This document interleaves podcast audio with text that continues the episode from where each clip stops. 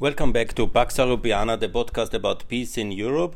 And this one is about EU enlargement. It's now the very big topic in June 2021. And I want to define some of the central challenges for EU enlargement, what really needs to be done, how it can be done, and what we can achieve. Yeah? And this is uh, basically, I would like to um, structure it in a strategic dimension, economic dimension, bilateral relation between the um, Western Balkan six and the six EU neighbors, the inter-regional bilateral relation, that means between Serbia and Kosovo, Serbia and Bosnia, and also how to win the public debate and how to build an effective uh, pre-accession coalition side inside the EU, how to convince the EU leaders that's also so important. And these are the key dimensions, I think, where we have to discuss and where we have to make some progress. I think it's important to be honest, to build um, clarity, and based on that clarity, to build a, a national um, European consensus in each of the countries, tackle all these real issues which we have, and then uh, to move uh, to resolve them and to join the European Union. I think that's the way ahead, and we should really uh, get that going. The first one and the overriding one, obviously, is the strategic dimension. This um, question of NATO, of the compliance with the foreign policy of the European Union, of joining the sanction regime, that's the key parameter, and obviously making it very clear are you part of the West or not? Do you want to be part of NATO then if you don't want, then that's of course a big no-go in my view in the EU. And we have three NATO allies already, Montenegro, Albania, North Macedonia. They have clearly made that decision, they made their countries ready and they joined. We have also Bosnia and Kosovo, which is, uh, in the case of Bosnia, aspirant country. Kosovo is aspiring to join NATO. Serbia is the issue. It's neutral, it's not ready to join. It has this uh, defense cooperation in some structures uh, with uh, uh with Russia. There's very clear participation in Russian military maneuvers. Uh, this liaison office in the uh, Serbian defense department, the um, logistic base in Niš, the buying of Russian weapons. this is all very very disturbing. Additionally, you have also the issue with the Adriatic Charter of the American Defense Department Albania, North Macedonia, Montenegro, and Bosnia are members, full. They comply. Serbia and Kosovo are just observers. Yeah? And you see then also the issue about uh, the common security and defense policy and uh, foreign policy of the EU. You have all these issues from the Minsk sanction to the Crimea annexation sanction to the Donbass war to the MH17 shot down by the Russians and to Navalny. There is now a plethora of uh, different uh, trigger points which led to sanctions against Russia or Belarus or, or some of the proxies, allies, and perpetrators. Uh, I want to remind you now, we just had recently this Ryanair uh, hijacking and so on and so on, the Belarusian crisis. And the question is, are you really compliant? Are you joining? Do you want to be in that European Union with such a unified European foreign policy? If you don't want, and you can show that easily by doing it now, adopting it now, joining our institutions, and uh, following already the sanction regime, then you are clearly on the road. If you don't want, and we see it very clearly, there are some countries who join all this and cooperate very well, like Albania, Montenegro, Macedonia, to mostly, and uh, some who don't. Yeah? Kosovo also is most of the sanction regime has joined, yeah? but some don't. And the most important parameter, obviously, NATO membership. Here we have already huge uh, differentiation in the Western Balkans. We cannot speak of one Western Balkans. We have one Western Balkans which is fully part of the West, and they have made all the things which are necessary to show that, to prove it, to document it, and some, like Serbia and uh, partly also Bosnia, which have not gone the full way, and that's something we need to address and we need to see. That's so far to the strategic dimension, which is the most important. The economic dimension. I define it in trade relations, customs union, and currency. These are the three most important. There's others as well, but in currency, we have obviously a hard currency euro bloc in the Balkans with Montenegro, Kosovo having the euro, with Bosnia and Macedonia being euro packed. Just Albania and Serbia have their own currency with a flexible management system, and they also have recently tried to reduce the euroization of the countries. Whenever the euro plays also a significant part in the real estate market in Serbia and in also in uh, Albania and in many other markets, obviously, because the euro is the main currency of the donor community, of the banking sector, uh, of uh, the whole uh, foreign direct investment, of the remittances, of everything uh, ultimately in these countries, of the export trade and um, economic relation. But they have uh, insisted to be the dinar or the lek. Yeah?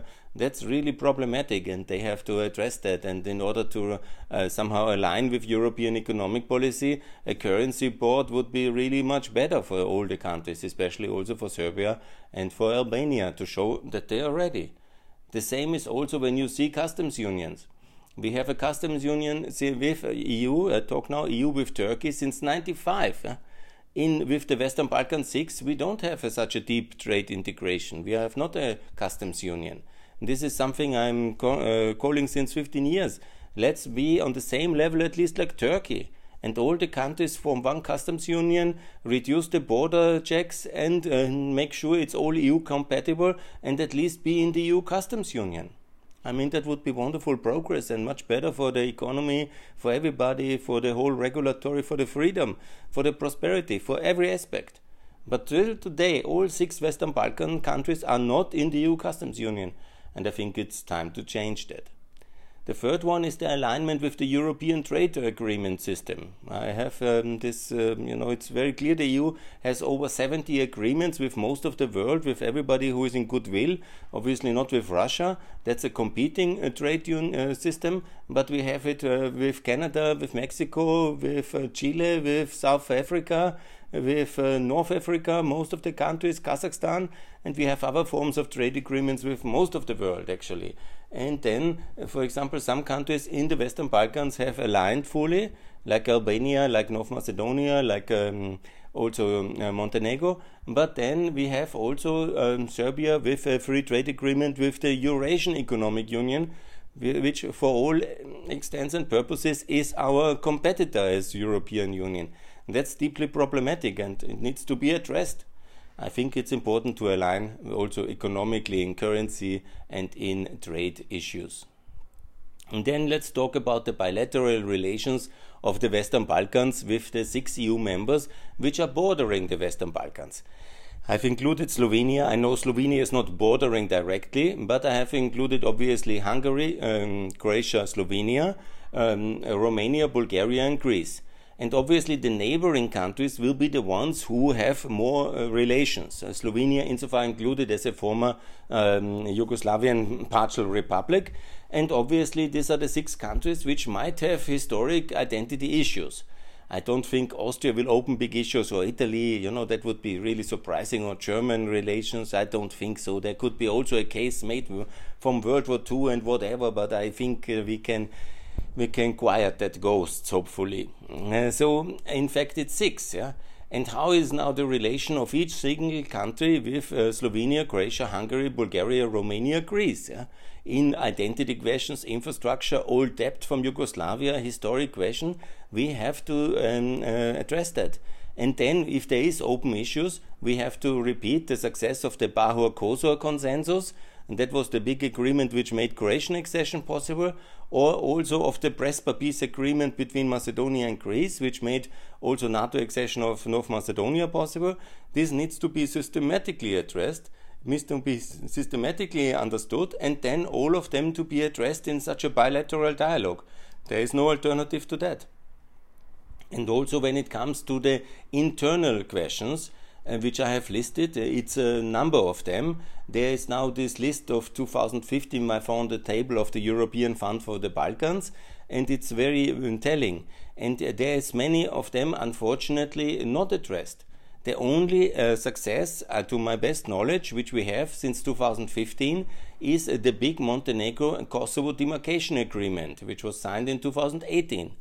And when I look around and I count, we still have open issues between Serbia and Bosnia, between Serbia and Kosovo, between Serbia and Montenegro, between Serbia and North Macedonia, between Serbia and Albania, and between Bosnia and Kosovo. That's now no less than six, yeah? Six bilateral major issues inside the Western Balkans which need to be addressed. Between Kosovo and uh, Bosnia, obviously still non recognized, and between Serbia as the former colonial master of the Balkans, with all the partial republics, obviously, with all the former republics, and with Albania, there are issues to be bilaterally addressed. And if they are not, then fine. Then let's make a public friendship treaty. Let's do it like Bulgaria did it with Macedonia. It's the only way to address that. It, even that was not uh, 100% successful, but we need to come to a point where all these issues are in summits, bilateral summits with EU and American assistance. They are listed up, they are addressed, they are nominated, and then they will be worked upon and they will be remedied and they will be solved. Uh, we need to get there to this point. Uh. We cannot let the thing slip and then suddenly five years later, before some signing of some accession, somebody somebody comes up and says, by the way, I have a real problem with Serbia. We know there's issues, yeah? we have to address them.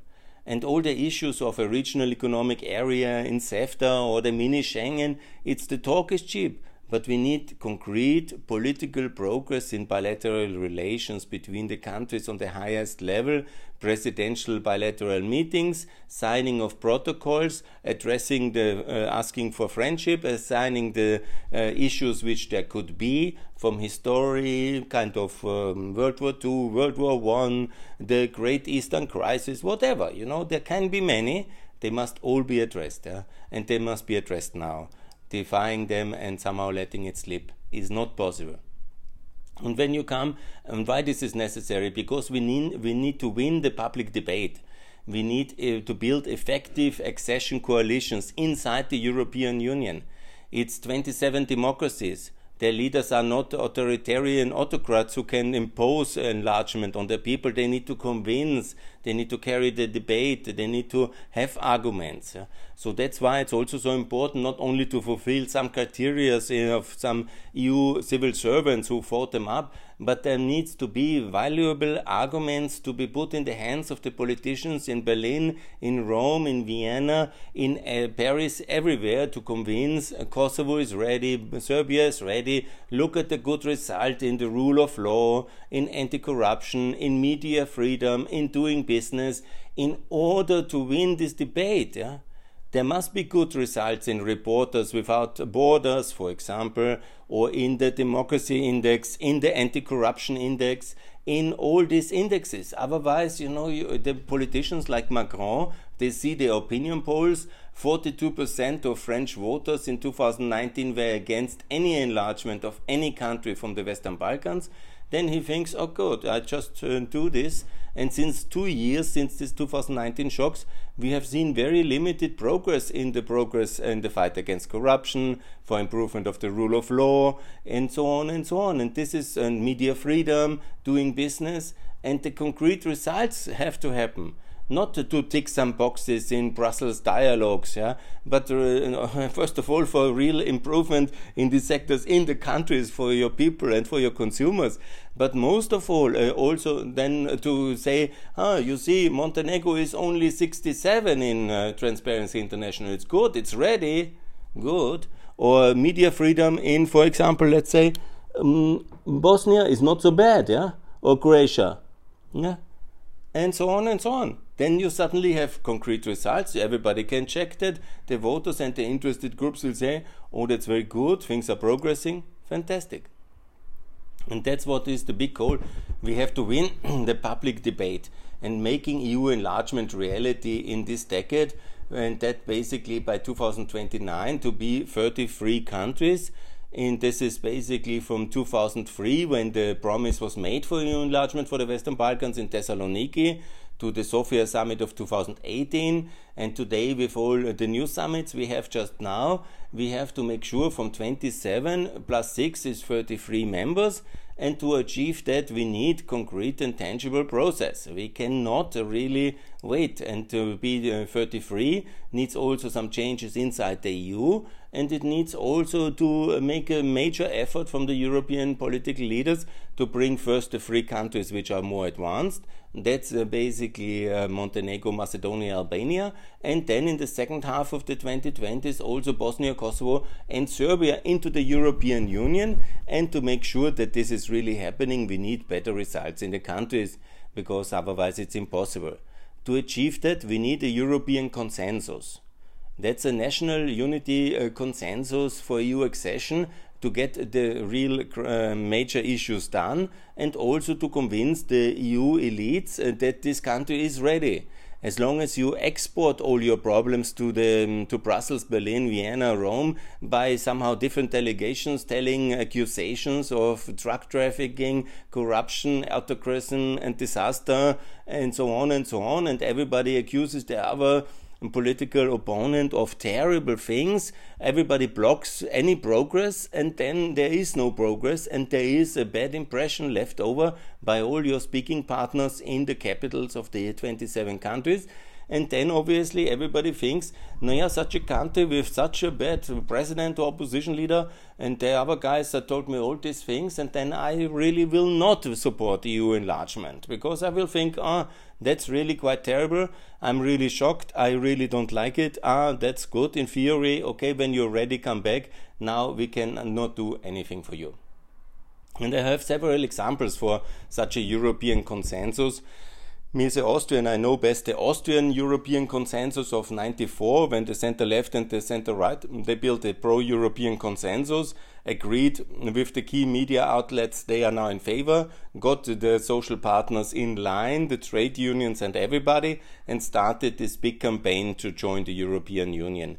Mr. Vranitzky, Mr. Mock, uh, Mr. Busek, these are the leaders who made that possible. It was very toxic um, political relation in Austria as well. We had also a very big crisis in Austria between the political sides. It's not just in America they have toxic relation or in Serbia and in uh, inside all of the countries. Every country has very toxic political uh, uh, situation. That's the nature of democracy ultimately in some extent and purposes that you have this kind of conflictual party political confrontations but when you want to achieve something big as a nation, for some moments at least, you have to present the picture towards the nation that it's really important now to get some things done, and also to your international partner that you really want that. Yeah?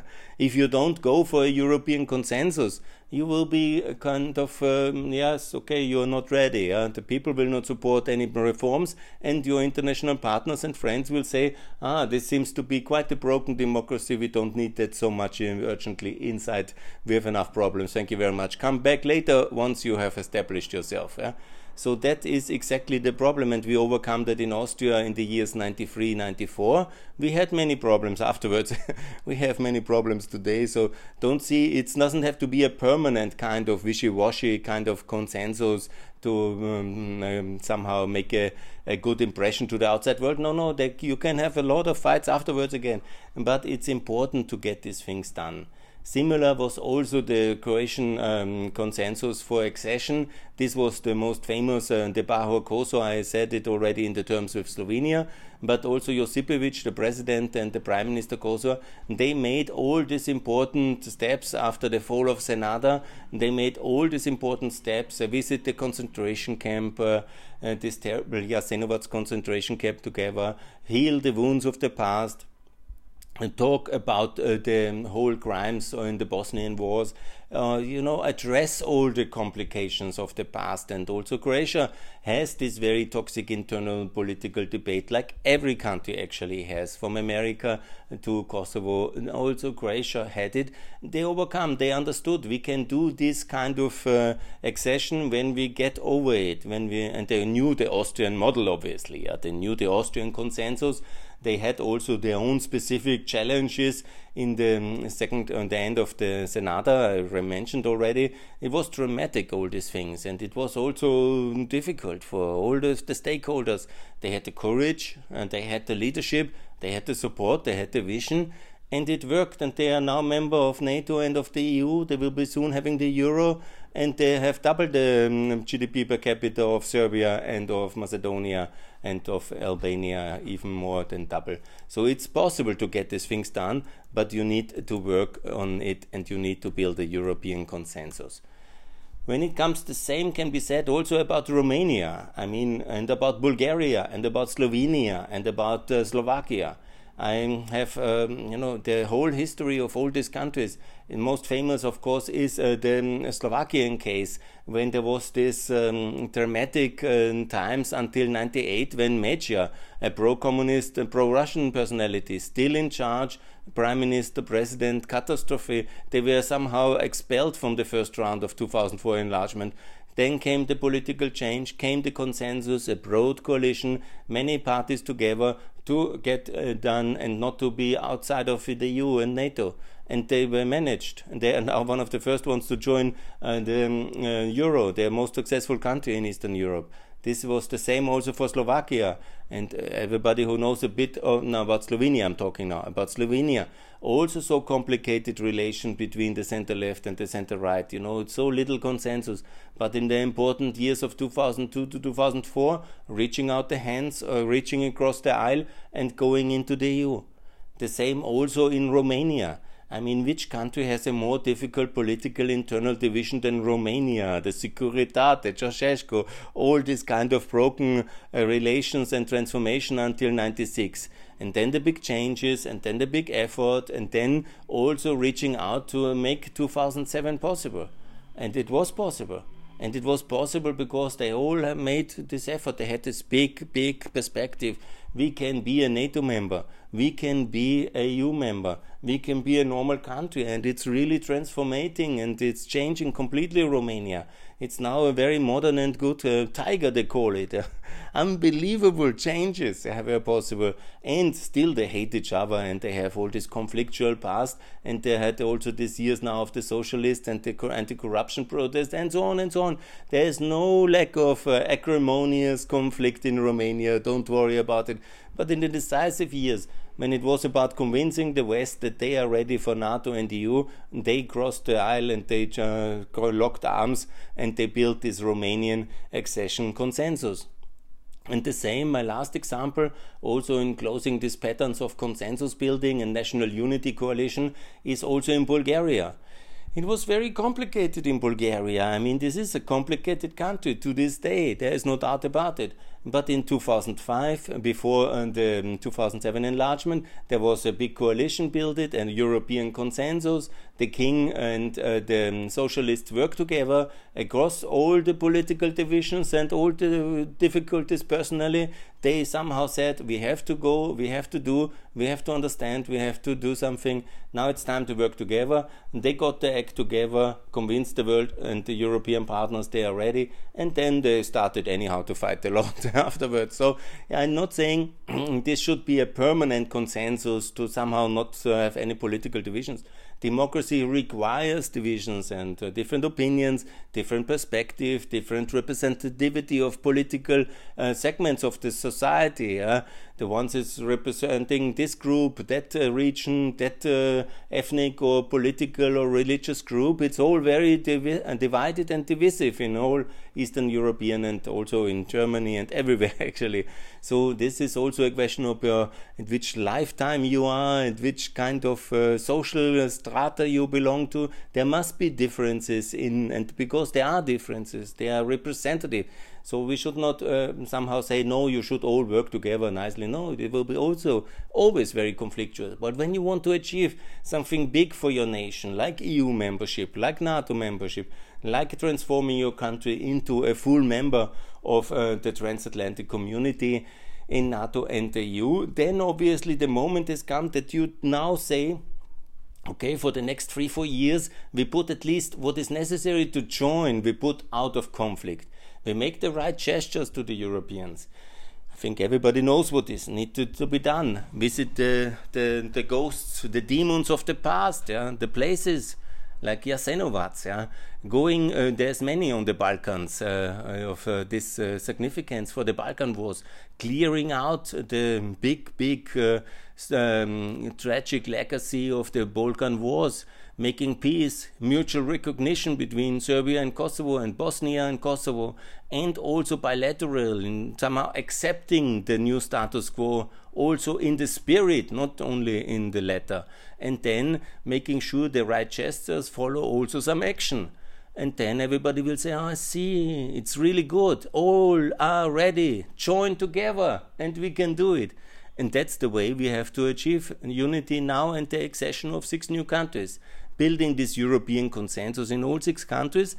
Certainly, it's not easy, but it's un- irresistible and irreplaceable, I think is the right word. It's the way to do it. Yeah? If we want to make this kind of um, process uh, of EU accession, how we say it, irrevocable? No, that's not the right word. What I want to say is there is no alternative, to use the Merkel's word. Every country needs this European consensus to be in. And this to establish is the big issue of the coming decade. And, and I hope the faster any of the countries can do that and show it to Brussels, Berlin, and Rome and Paris that uh, this is done and there is this broad overreaching consensus to get all the obstacles out of the way for joining the EU and bringing a common picture to everybody. That's the way forward. And once that is done, then it's accession, and then you can have a great fight again in Tirana and in Serbia, Belgrade streets or Skopje if you want, but better not. But uh, to get things done, I think such a European consensus is absolutely necessary now. And uh, learn from the Romanian, Bulgarian, Austrian, Slovenian, Slovakian, or Croatian role model. It's the best way to do. Good. That's my call for European consensus to overcome all the challenges for EU enlargement to be EU of 33 in the Western Balkans included in the coming decade. Thanks a lot for listening. Bye.